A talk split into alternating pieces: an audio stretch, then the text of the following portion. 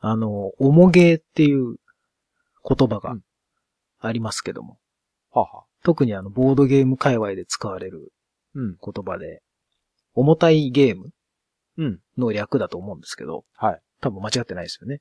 そうですね。うん重量級ゲームっていう。そうそう。なんか時間がかかるとか、うん複雑だったりだとか、そうそう。これね、定義がね、実は、幅広くてですね、うん。一言で言えないんですよね。ほで、まあ今回その話をするということなんで、ええ。多分最初に鍋さんが思う重芸の定義を言っておいた方が聞く人がね、ああ、はいはいは多分その、どこに対して、い。うん。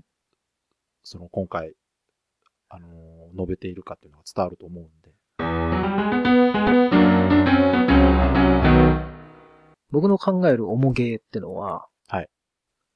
というかまあ、僕がその好きなのが、うん。いわゆる反対になる軽ゲーってやつなんですよね。はい。単純にそのカードを何枚かで、うん。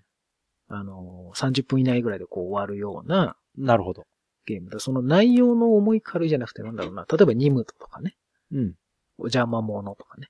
ほうほう。そういう定番の挙げてもらうと。そうそう。定番のゲームはいわゆる軽めのゲームっていう感じなんですけど、うん。まあ、プレイ時間がまあ15分から30分ぐらいで、なるほど。比較的ルールもシンプルで、うんやることが明確で、その、うんそこへのこう、道筋もそんなに複雑ではないっていうか、うん。うん、そんなにいろんなルートがあるわけじゃない。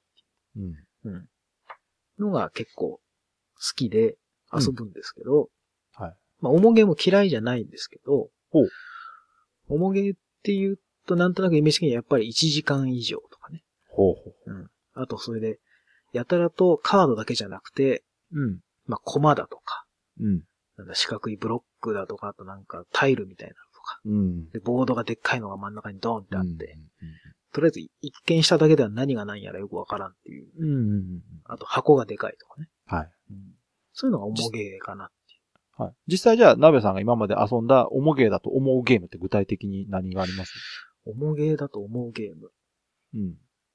この間、うーん、なんだろう、最近で言うと、村の塔とか、村のと。村の塔、あの、ガラス工芸の村うんの、ガラスのなんか作って、あ、結構最近のゲーム遊んでるんですね。そうです。それはね、結構、去年年末ぐらいなんですよ。おお。てか私あんまり重いゲーム遊んでないので、あ、なるほど。まず遊ばない、そんな。まずあんまりやってない。うん。あと重いゲームって言うとなんだろう。単純に時間がかかるっていうとアーカムホラーとかね。やっぱりそれは、じゃあやってないええ中でその思いと感じるっていうのはやっぱりプレイ時間とかプレイ時間のそも長め。がいっぱいあると。ええうん。あと元々の好みが、そのテーマがこう、なんていうんですかね。やっぱビデオゲームから入ってきたんで、最初に買ったゲームがゾンビゲーなぐらいですから、はあ、はあ、僕最初に買ったのはラストナイトモアスなんでね。おお。アナログゲームで。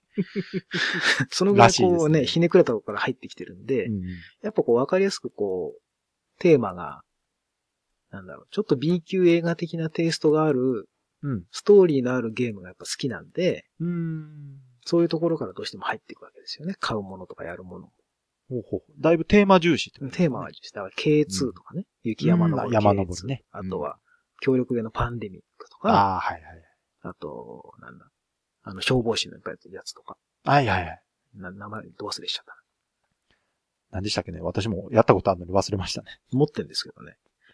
まあ、棚見やはわかるんですけど、まあ、うんそんな感じの、あら辺はね、そんな重げって感じじゃないですよ。お比較的。1なるほど時間以内ぐらいで、わかり、あのうん、テーマがね、こう、僕の中ではすごくわかりやすいっていうか、こう、イメージ、なんかストーリーがイメージできるっていうんですかね。うん。頭の中で勝手にロールプレイできる感じ。うん。キャラクターをこう置いて、うん。うん。後々それを文章化できる感じっていうんですかね。うん。ゲームの流れを。小説とかにできるんじゃないかなっていう。感じのものが結構好きで、ほうほう。そういうのは、あの、時間が多少長くても、うんそんな重げっていう意識はないんですけど、なるほど。うん、逆にその、メジャーどころでやったことないのが結構あって、うん電力会社とか、ああ、はいはい。有名ですね。ああいうやつとか、うん。あとなんだろう。もうよくわかんないんですけど、とにかくその、うん中世の政治をどん、えんやこーらとかですね、うんあの、な、何かを仕入れて何かを売って、何かの、なんか素材を、うんなんか貯めて何かを作ってお金を稼ぎましょうみたいなやつとかですね。そういうのが僕の中での重ゲーです。なるほど。うん。そんな感じですけど。なるほど。いや十分これでええ多分聞いてる方は、ナベさんがどういう ところで判断してるか分かったと思いますけど。はい。だからボードゲームを遊び始めてもう3年ぐらいになるけれども、うん。意外とその辺のメジャーなところはやってないんですよね。うんうんうん。結構ね、うん最近始めた方はそういう方多いですよね。あの、うん。古典とか遊ばなくてもすごくこう、ええ遊びやすいものがたくさんそうなんあですよね。るんで、はい。うん。だから、未だにそうですね。そういう何かを生産するとか、そういうので言うと、例えば川崎さんなんかやってたあの、うんボードゲーム研究室でも放送してたフレスコとかね。はいあーああいうのはやりましたけど、うんうん。うん。そのぐらいじゃないですか。ほうほうほうほう。うん。ああいう、いわゆるドイツゲーム的なやつ。うん。うん。っていうのはあんまやらないんですよね。ほうほうほう。面白いんだけれども。うんうん。で、今回はその、おもげについて、その、どういう感じで、話していくんですか？おもげをうん。あまりやらない、このボードゲーマーの私からすると、はい。全部一緒に見えるんですよ。ほうほうほうほう。全部一緒って言うとすっごい語弊があるし、うん。あとこれから多分言うことが、うん。ボードゲームを愛している人からすると、すごくカチンとくることだってのは分かってて言いますけども、はいはい。全部うん。基本的に、うんそのさっき言ったみたいに、中世の政治を何とかするとか、うん。うん。なんか資源を集めてうん。何かを作って売ってお金を稼ぐとか、なんだろう、政治をどうにかこうにかして、うん。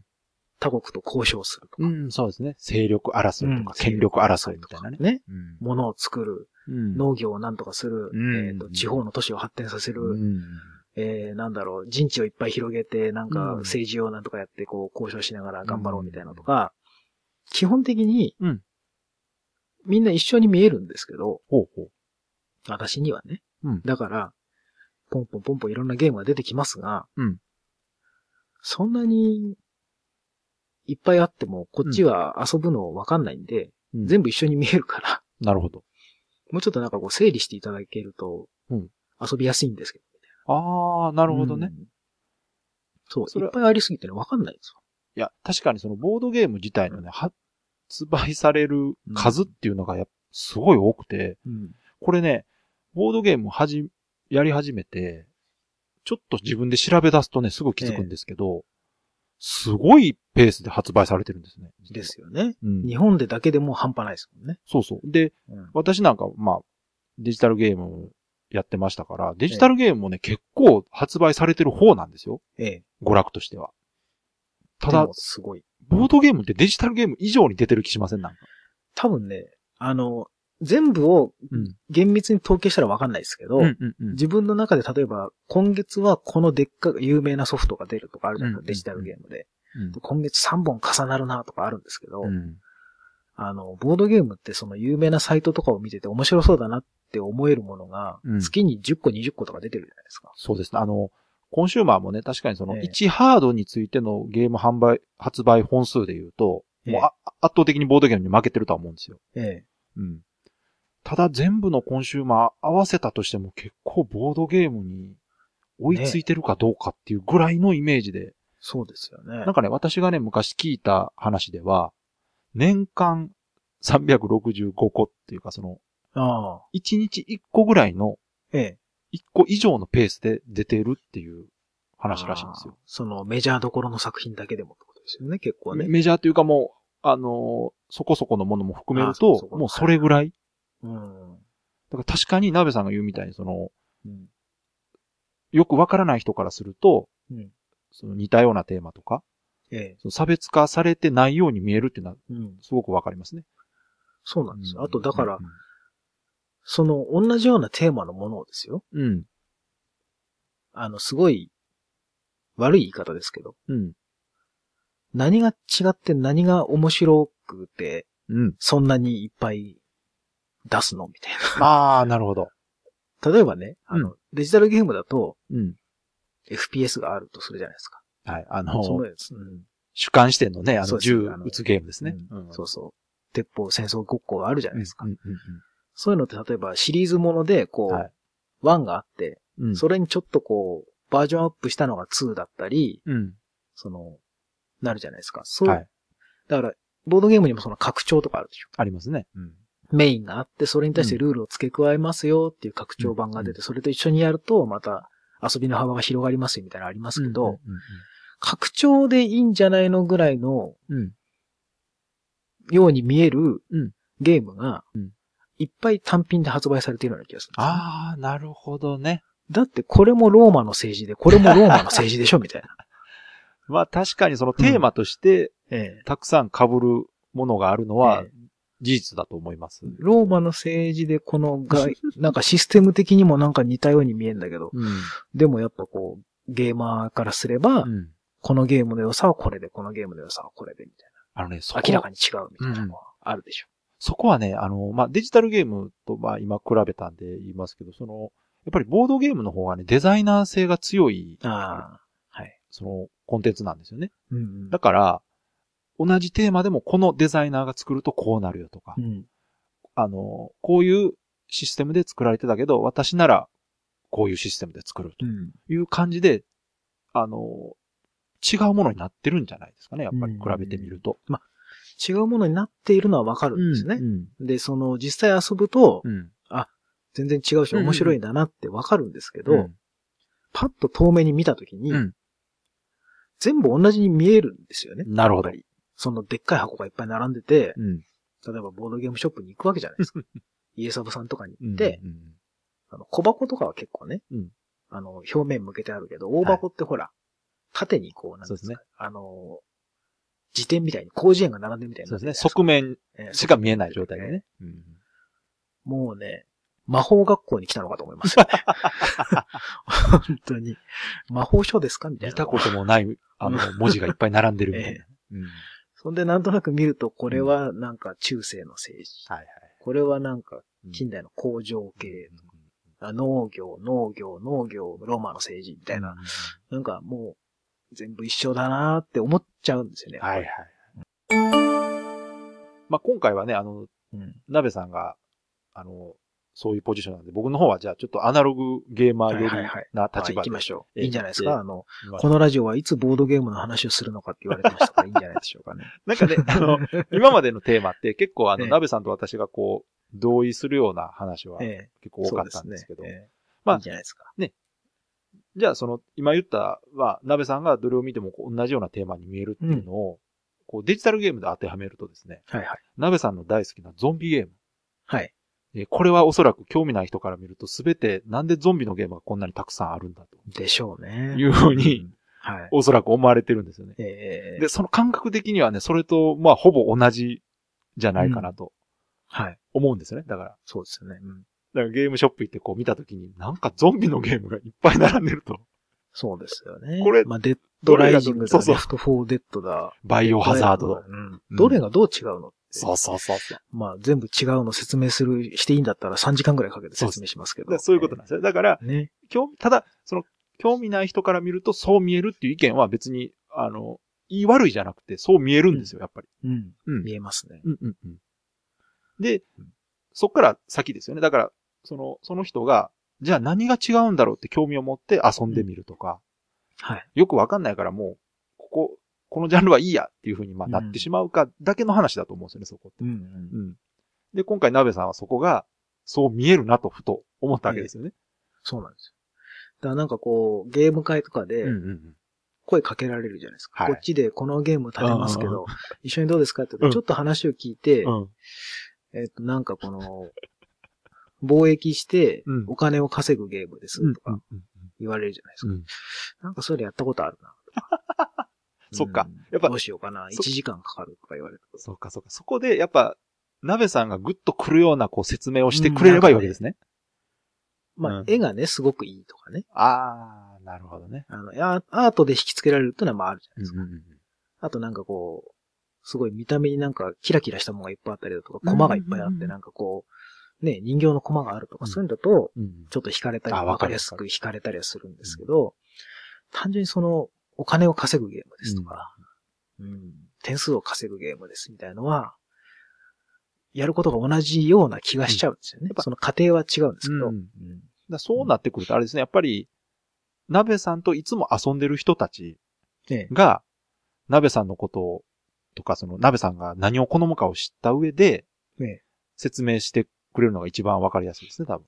そうですうんこれは前遊んだゲームはこんな感じでしたけど、ここは、このゲームは前のゲームとはここが違いますって言ってもらえればね、だいぶ、うん。あの、ちょっと興味も湧くとは思うんですけど。そうですね。あと、また、私が最初に言った通りに単純にストーリー性を求めてしまうので、うんやっぱそっちの方に惹かれちゃうっていうのはあるんですよね。まあそこはでも本当に、うん。もうゲ、ボードゲームの懐が深いとこってそこであって、うんその、好きなようにあ遊べるんですよね。いっぱいあるから。はい。だから、決してその全て遊ぶ必要ないし、うん。まあただ、ね、みんなが面白いって言ってるならちょっと遊んでみるかっていうのも全然ありですし、うんうんやっぱその、入りのところでね、その、興味持てないもの、まあ遊んでみたらね、そうなんですよ、ね。面白いとは思うんですけど遊んでみるとね、うん面白いんですよ。やっぱその入り口のところでね、うんいかにその興味引かせるかっていうのは、紹介する人とかの、やっぱ、技量とか、あとはその鍋さんがその人に対して、この人が紹介するゲームは俺と趣味が合うとかね、ああ。いうのがあればねそう。ん、入りやすいとは思うんですけど、なかなかね、やっぱ、うん。難しいと思いますよ、確かに。難しいんですよね。じゃあ、逆にその、重ゲーはそう感じるってことは、軽ゲー、えいわゆる軽ゲーっていう方は、ど、ええどうなんですか、鍋さんから。同じようなもんに見えないですいわゆるカードゲーム系かは、うんもうほとんどそのストーリー性とかじゃなくて、はい単純にルールが面白ければ OK なんですほうよ。ほうほうだから、その、あとはもう絵柄がね、うん面白いとかほう。。うんうん。あとカードゲームはなんか試しやすいってのあるじゃないですか。ですね大体30分くらいで終わるんで。そこなんですよ。やっぱりね、長くても。そこって実はうん、すごく重要なポイントだと思うんですね。あの、えちょ、とりあえずやってみましょうよって言われた時に、うん。いくら、どれぐらい時間かかりますって言って、いや、ちょっと1時間半ぐらいかかりますけどって言われたら、ううん、ん。ーんってなりますよね、やっぱりね。なるんですよね。ね。これね、自分でビデオゲームやってる時は1時間半なんてのはお試しの範囲なんですけど、わかるわかるこ。れボードゲームになると急に1時間半って長いんですよね。えーとりあえず説明に30分、ゲームに1時間半かかりますって言われたら2時間ですから。ね2時間なんてのはすぐなんだけどなそうですで、しかも2時間やって面白くなかった時ってこれ結構ね、うんあの、二度とそのゲームを遊ばなくなる理由になったりしますんで。でそこに行くとあの軽ゲーっていうのは本当にね、例えば、うん。まあちょっとなんか自分に合わなさそうだけれども、うん。10分で終わるならちょっとやってみようかとかね。そうそうそう。うん。10分15分でやってみて、うん最初、あの、なんかうまくできなかったんだけど、あ、そういう風にやるのね、みたいなのが分かって、うん2回目、3回目試せるっていうのはあるじゃないですかそこ。そこもあるんです。だから最初に、お試し時間が短いプラス、もう一回言いやすいっていうのはすごくこれも重要で、ですね。ね、1時間半かかるゲーム、例えばやって実際面白かったと。うんじゃあこれちょっと、今、初めてだったんで、もう一回やらせてくれって言いにくいでしょ。そうなんですよね。他の人たちもね、そうそう2回付き合え3時間かみたいな話になる。そうなんです。さすがにね、申し訳ないし、特にゲーム会とかでね、そうそうそ10時間ぐらいの時間の中でこう、ね、みんなやりたいゲームがあう。るそうから、なんですよ。ご利用しできないですもんね。だからそういう時にね、うん。おもげって、うんみんな一緒に見えるから損してんなって思うんですよね。なるほど。うん。だから僕からすれば、うんおもげが一緒に見えるっていうのは単純にそのなんだろうな。アピール度が少ないんですよ、僕にとっては。うんうんうん。その中でも例えばこう、ストーリー性が分かりやすいみたいなこううんのとかう、んうん。ななんかね、個人的な趣味なんですかその、ケイツみたいに山を登って、一番上まで行けばいいとうか、ん。あと全員で火を消しましょうとか、全員でこの病原菌をなくしましょうみたいな。う。ん分かりやすいんですけど、ただ、個人個人がうん。点数を稼ぎましょうとか、貿易をしてお金を稼ぎましょうとか、最終的に点数計算して一番点数取った人が勝ちですよっていうのが、あんまピンとこないんだと思うんですね、僕のうん、中に。なるほどね。鍋さんの中ではあんまり魅力的なテーマではないんですね。そうそうそう。うん一人一人が点数を稼ぐっていうのよりはなんかこう、なんだろうな。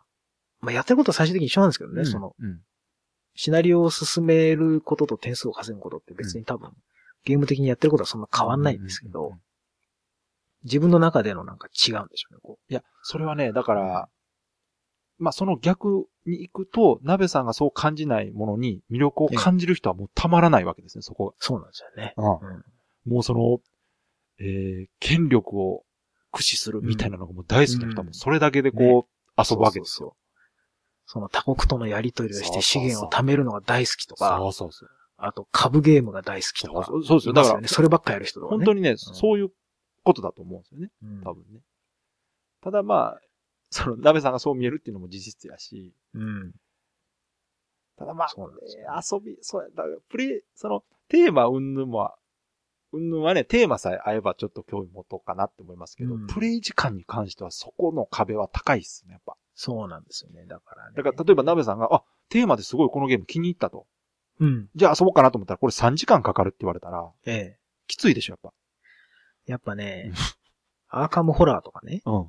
面白いのは分かってるんですけど、長いんだよな、とか思うと。そうそうそうで、やっぱ、なかなかね誘いにくいですしね、やっぱり。うんそうそうそう。んちょっとこれやりたいんですけど。手が出ないな、みたいな。うんある程度1時間ぐらいで終わるって分かってればまあね。うんうんうんあと、初めてのゲームだと、うん。1時間半やりきる前に、うんあ、俺もうこのゲームダメだって思ってる時があるんですよ、たまにはい30分ぐらいで。はいはいはいもうその後の1時間はなんか申し訳ないのと、はい。はい。自分が辛いので、ああ、わかる。もうひたすらこのなんていうんですか、接待ゴルフをしてるみたそいうな、あれ、感じですよねそれってね、結構そういう経験されてる方多いんですよ。あのこれはねー、そうそう、なんかこう、結構長めのゲーム買って、うん。ゲーム会持ち込んで、ええちょっとこれ買ったばっかりなんですけど、遊んでもらえないですかねと。ああ、いいですよって言って遊んでた時に、こう、微妙な空気になるとですね、非常にね、辛い。そうですよね。うん。あ、失敗したかもっていうね。うーん、ここは、それはうんうんそれはゲームが悪いんじゃなくて、うん単純に自分が理解してない部分があったりする時もあるし。もちろんね、その、の、なんかたまにね、やっぱルール間違えてたりとか、なんか遊び方をね、うんちょっと間違ってた可能性もあるけども、場の空気にただ合ってなかっただけとかいろいろある あるじゃないですか。あるんですよね、要素はね。ね。うん他のメンバーで遊んだら面白かったとかあるじゃないですか。うんなんかたまたま違う日だったら面白かったとかね。自分のそのテンションもあるし、こう。ね。う。うん。まあ、こればっかりはね、うんビデオゲームだったらその場でやめりゃいいけど、そうなんですよね。うんまあ、アナログゲームはそう、そこ、そうはいかないそうなんですよ。ので、うんテレビゲームのね、ね体験版なんてこう、遊んで面白くなければすぐ電源切りゃいいわけでそうそうそう、もう5分で、あ、つまんないって思ったらもうすぐ消しちゃうとかそうそうね。ありますけど、アナログゲームはうね、んさすがにそうはいかないし。だからやっぱりその、ボードゲームの敷居が高いって言われることの一つはそこにあるんですね、やっぱり。そうなんですよね。一緒に遊ぶ。でうん、ただね、なんかあの、ボードゲームっていうのはもともとが、その、知ってる人たちと遊ぶことを前提に、うんうんあの、作られてるものだっていう意見もありまして、うん。家族、友達ね。そうそう。だからう、んそれで行くと、親しい人ら同士でこんなん買ったから遊ぼうよって言って、これなんかいまいちやなってこう言える空気そうですね。があれば、まだ救われるんですけど、その初めての人たちとね、遊ぶ場だった時にね、いろいろこう、しんどい思いするっていうのはね。うん、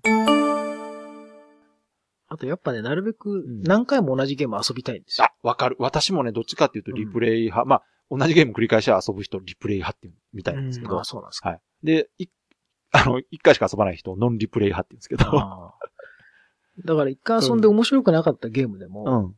できれば2、3回は遊んでみたい。偉い。もしかしたら、あの、うんちょっと、その、場が合ってなかっただけとか。そうそうそうそう。あとなんか自分がこう、うまくシステムを理解してなくて遊びどころがわからないで終わるときあるじゃないですか。うんうんあ、ここはこういう風にするもんなんだみたいな、そのルールにないうん、ルールみたいな。あるなんていうんですかね。あるじゃないですか。ありますそういうのって。うん。これはこうした方が楽しくなるみたいな。それってやっぱあれですか、鍋さんが実際そういうゲームの経験をしたことがあるんですか？やっでそれはその、いわゆる、さっき言った政治系とか、うん稼ぐ系のゲームでよくあるんですけど、うんどうやったらうまくこう、点数になって回っていくのかとか、最初わからないですもんね。よくわかんないですよね。うんうんそういうのがつかめないで終わって、もう一回やりたいんだけどな、みたいな。うんたまにある。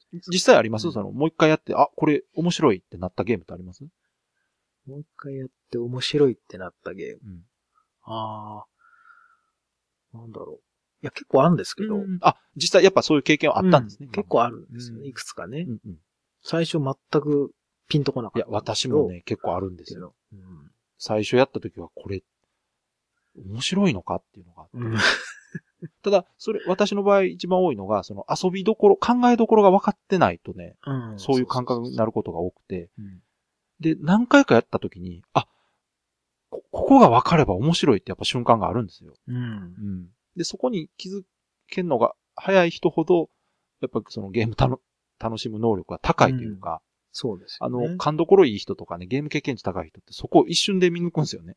そうですよね。ルールだけ聞いて、あ、これはここやなっていうね。うん。うん。うんそういうのがね、よくわからんね。それはでもしょうがないですよ。それっうんて、やっぱり、いろんなゲームを遊んだりしないと身につかないですし。うん。だからどうしてもね、重げは、うんうん。そういうのがあるので、うんついつい、あの、あ、また政治系うん。ねとか、わかります。あ、また再生産系ねうんとか、あ、苦手なやつかもなって思っちゃううんっていうのがあるんで、全部同じに見えてる。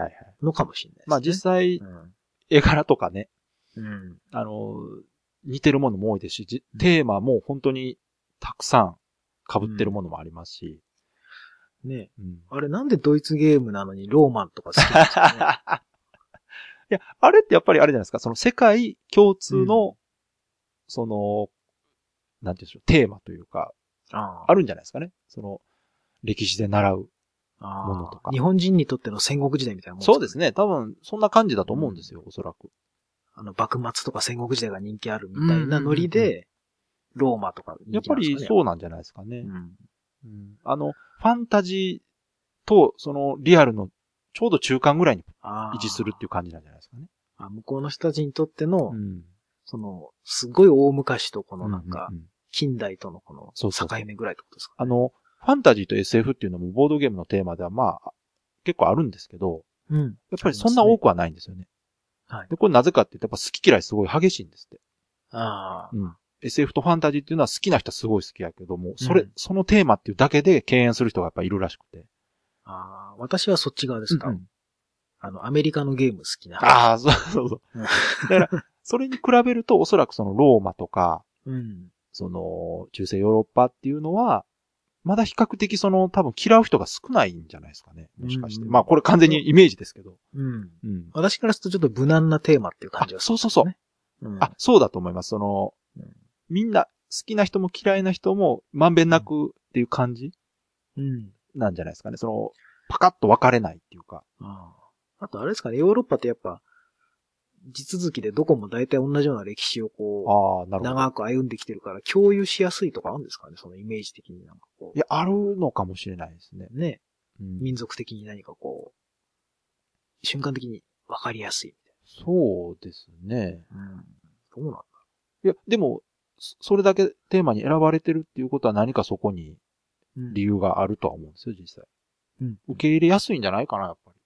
ああうんでもなんかあの、おバカなアメゲーとか大好きですけどね。いや、そこはだから、なべさんは、あの、そのテーマ自体が大好物だからでしょ。まあね、うん大好きですよ。、いやゾンビっていうだけでだって買う人っていっぱいいますからね。うん。ゾンビっていうだけでやらない人いっぱいいますよね。そうそう。そこなんですよね。だからほ 本当にゾンビっていうテーマも結構ね、あのーうん。